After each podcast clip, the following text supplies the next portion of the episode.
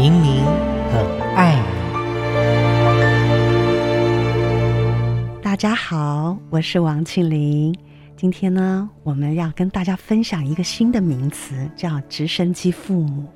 哇，开着直升机的父母有没有很帅很威呢？但是这个小孩子坐在里头，就什么事也不能做了。这在说什么呢？这在说一个新的教育，那就是很多的父母都会觉得，我说的、我做的、我安排的才是王道，也就是在这个教育里头，这个亲子关系里，永远都是父母才是对的。孩子，你只要听着我的安排，然后看着我的指挥，哦，你待人生就可以是成功的。所以常常我们看到大学生哦。他们第一天到了他们的宿舍，你就会发现有一些学生，他们自己拖着行李，然后到了宿舍自己安排，然后自己开始展开了一个独立的生活。但同时，你也会看到有一些父母，他们就会直接闯入了孩子即将要住的宿舍里面，告诉他：“来，棉被放这里，接着什么东西放那里，干脆你自己帮他打理。”所以这就形成了一个我们说的。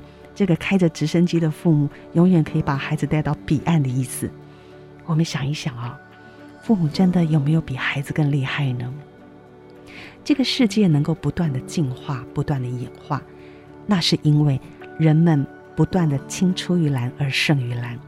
但是在这个过程里面，很有意思的是，我们孩子是被父母诞生出来的，所以孩子一开始什么都不会，父母会扮演着一个角色。像救世主，但是你有没有发现，带孩子受教育了，他有了他的思想，他有了他的认知，他有了他的心智系统之后，这个孩子会有他的性格。但父母这个时候通常都会放不了手，都会很想要像捏陶人一样，把他捏出自己要的样子，甚至呢，最好能够把他的魂魄、他的性格、他的喜好、他的优点、他的习惯都能够。把他全部一手打造，所以直升机父母另外一个语言又叫做住在海边的父母，管很大，什么都要管。所以我们来看一看哦，如果你是这样的父母，又或者听众朋友你有这样的父母，我们到底要怎么样来看待呢？我们这时候想提到了一件事情，那就是在这个亲密关系里头有一个很微的叫做潜意识法则。比如说，我们举一个例子。如果两个人他们很相爱，他们睡在一起，有一个人他的潜意识不断的说：“你好棒啊，你是全世界最聪明的人。”好像不知道为什么他就完成了一个方程式。隔一天起来，另外一个人就觉得：“哎，我好棒哦，我是全世界最有力量的人。”那这个实验呢，在全世界有很多人真的开始尝试着练习。那慢慢的，这就是所谓最早最早的胎教原则。我们其实每一个人都是胎教过来的。如果啊，你的父母在怀你的时候都对你说：“你是这世界上啊最有力量的人，你遇到的困难你都有办法突破，不论发生什么事情，你一定都能够否极泰来。”你会发现好奇怪，这样的人他们挫折容忍力也会来得比较大。但你会说：“那胎教已经错过了这样的机会，怎么办？”来。所谓的亲子关系，虽然脐带已经被剪断了，但是那个亲密是我们在血液里面还有雷达，我们的血液细胞啊，都还有互相连接的。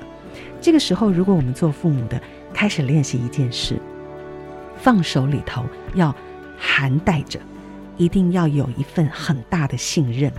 你要相信你的孩子，在你放手的时候，他会飞得更高，飞得更好。如果你常常这样想，很奇怪哦。